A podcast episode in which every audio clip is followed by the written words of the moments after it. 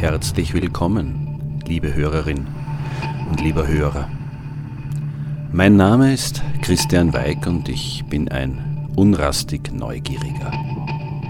Das ist etwas, das ich in vielen Bereichen meines Daseins ausleben darf. Etwas, das mich immer wieder an Orte führt, die eine verborgene Vergangenheit haben, dunkle Geheimnisse. Eine Geschichte, die so mancher nicht kennen mag. Lass mich dein Reiseführer sein zu jenen Orten, die heute zum Teil unscheinbar wirken mögen, die aber einst Geschehnisse voller Dramatik miterlebt haben. Geschehnisse, die diesen Orten auf eine merkwürdig undefinierbare Weise für alle Ewigkeit ihren Stempel aufgedrückt haben. Bitte immer nah bei mir bleiben und viel Spaß.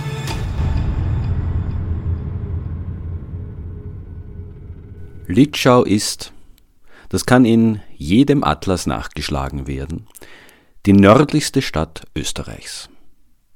Dementsprechend hat sie auch die nördlichste Konditorei, die nördlichste Mittelschule und wahrscheinlich ebenso den nördlichsten Zahnarzt unseres schönen Österreichs und noch viele ähnliche Superlative dieser Art mehr zu bieten. Umgeben von weitläufigen Wäldern thronen Burg und Schloss Litschau romantisch über der etwas verschlafenen Stadt und verleihen ihr gemeinsam mit der gotischen Kirche und den noch deutlich sichtbaren Stadtmauern Anflüge mittelalterlichen Flairs. So pittoresk dies alles auch wirken mag, bei allen geschichtlich Interessierten schwingt bei dem Anblick dieser Festung auch immer die düstere Erinnerung an die blutigen Taten des ehemaligen Burgherrn Wenzel Maragshi von Noskau mit, der an der Wende vom 16. zum 17. Jahrhundert dort selbst residiert hat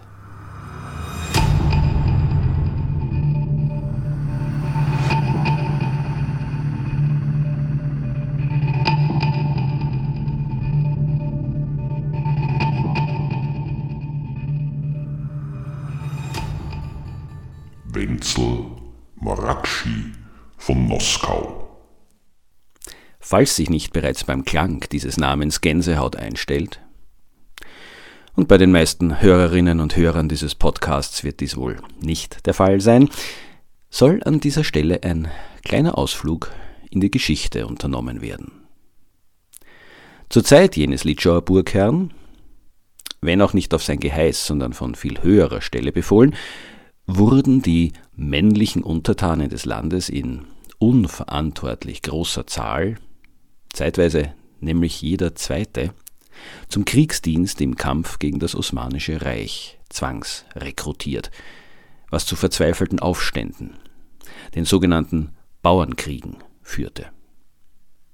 Vor die Wahl zwischen dem Verhungern und der Rebellion gestellt, entschieden sich viele Mitglieder des einfachen Volkes für Zweites was von Kaiser Rudolf II., dem es, wie den meisten Herrschern, offensichtlich an Einblick oder Interesse an den wirklichen Lebensumständen seiner Untertanen mangelte, als offene Kampfansage gegen die Monarchie gewertet wurde. Er beauftragte seinen Statthalter, Erzherzog Matthias, mit der unfeinen Aufgabe, sich dieses lästigen Problems ehebaldigst zu entledigen. Dieser wiederum wollte sich bei jenem unangenehmen Auftrag auch nicht selbst die Finger schmutzig machen und gab die Planung sowie die Durchführung der beschlossenen Niederwerfung der Aufständischen an den bereits erwähnten Litschauer Burgherrn weiter, da sich dieser schon in der Vergangenheit als Mann fürs Grobe bewährt hatte.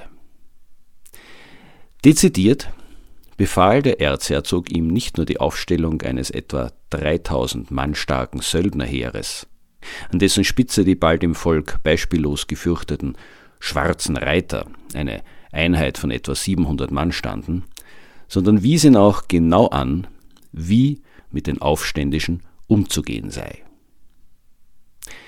Hier ein Auszug aus dem Originalschreiben des Erzherzogs Matthias an Wenzel Morakschi von Moskau. Jene Bauern, die nicht kapitulieren wollten, befiehlt der Erzherzog in einem Schreiben vom 23. März 1597 Die wällest du ohn all Barmherzigkeit alsbald mit Feuer und Schwert angreifen, Weib und Kinder hernehmen, neben dem Ohren und Nasen abschneiden, wällest mit Rat deiner Mitkommissionarien bedacht sein etlichen, die es wohl verdienen, die Finger oder gar die Rechthand abzustutzen. Nicht nur Feuer und Schwert sollten diese Auseinandersetzung entscheiden, auch die Angst um ihre Familien, sollte die aufständischen Bauern und Handwerker wieder zu gehorsamen Untertanen machen. Frauen und Kinder der Rebellen sollten ja in den Arrest geworfen und verstümmelt werden.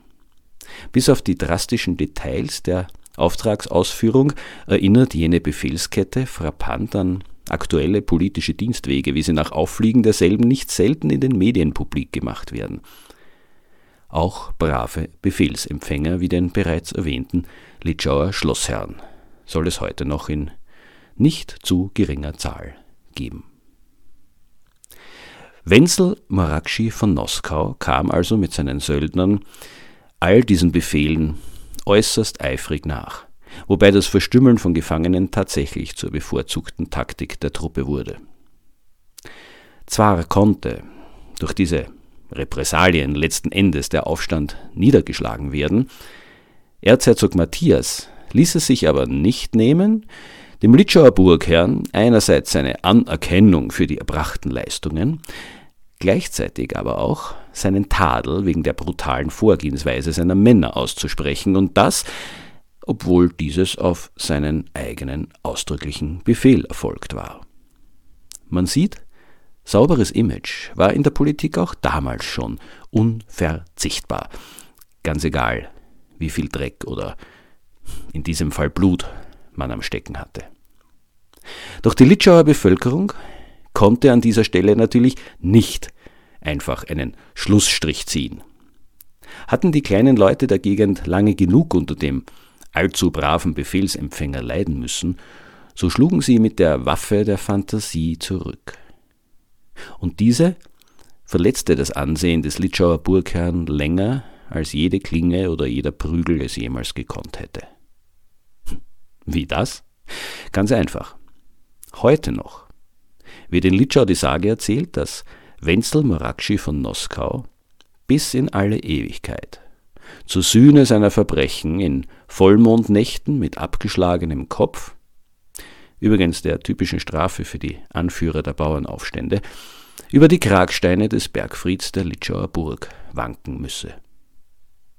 Die Welt der Fantasie hatte wieder einmal, wenn auch mit heftiger Verspätung, über die Realität gesiegt.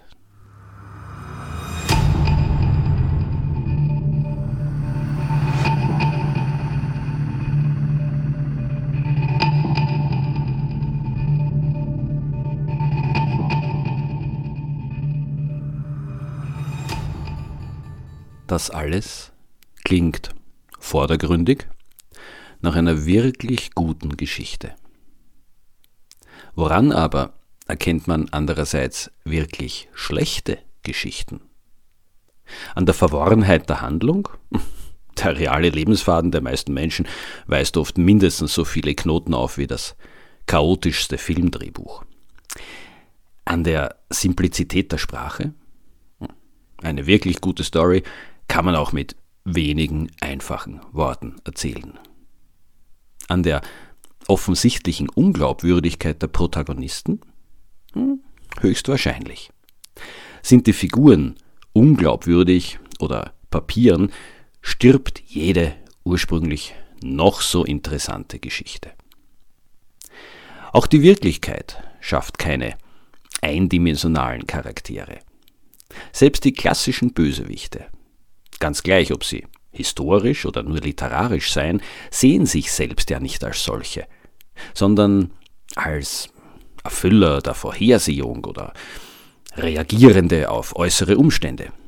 Genau dies gilt wohl auch für Wenzel Morakschi von Noskau. Er wütete, wie ich ja ausführlich erwähnt habe, mit Hilfe seiner Soldateska grausam unter der Bevölkerung des Waldviertels. Trotzdem, funktioniert dieser Freiherr von Morakchi als einseitige Schurkenfigur nicht richtig. Zu viele Ungereimtheiten scheinen in seiner Vita auf. Bekannt ist zum Beispiel die Anordnung seines Vaters Johann im ebenfalls im Waldviertel gelegenen Drosendorf ein Bürgerspital zu errichten. In einer alten Chronik ist zu lesen, dass jene Einrichtung für zehn verarmte Bürger vorhanden sein solle. Diese dürften in dem Spitalsgebäude wohnen und dort Heizung, Licht sowie Verpflegung erhalten. Ihre einzige Verpflichtung wäre, dass sie in der Früh, mittags und abends für die Familie des Stifters in der Spitalskapelle einen Rosenkranz zu beten hätten. Ein für damalige Verhältnisse außergewöhnlich sorgloses Leben gegen eine rein symbolische Gegenleistung führen zu dürfen, muss den verarmten Bürgern geradezu lebensrettend erschienen sein. Und wahrscheinlich war es das tatsächlich im wörtlichen Sinne.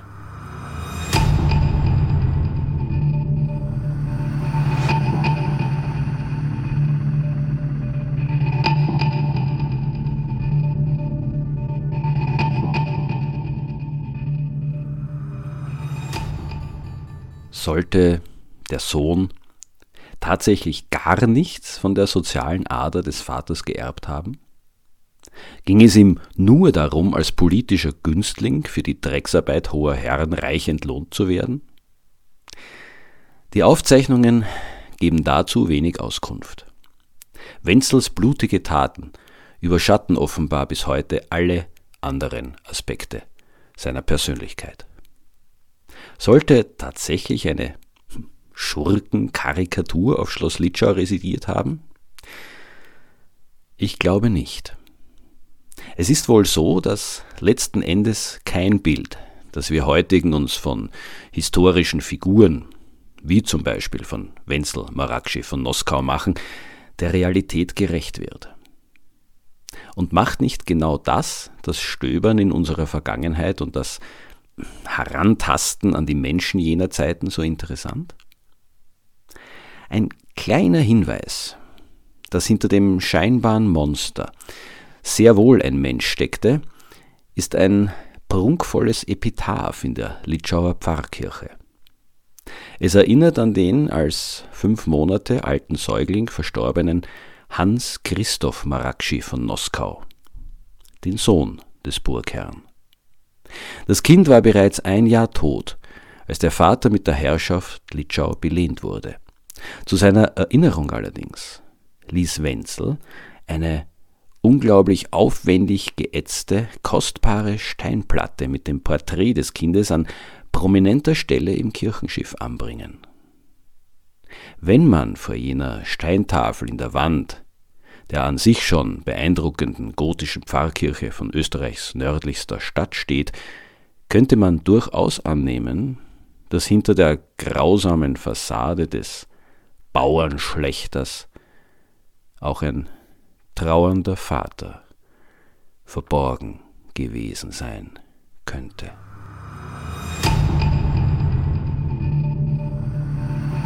So, liebe Hörerin oder lieber Hörer.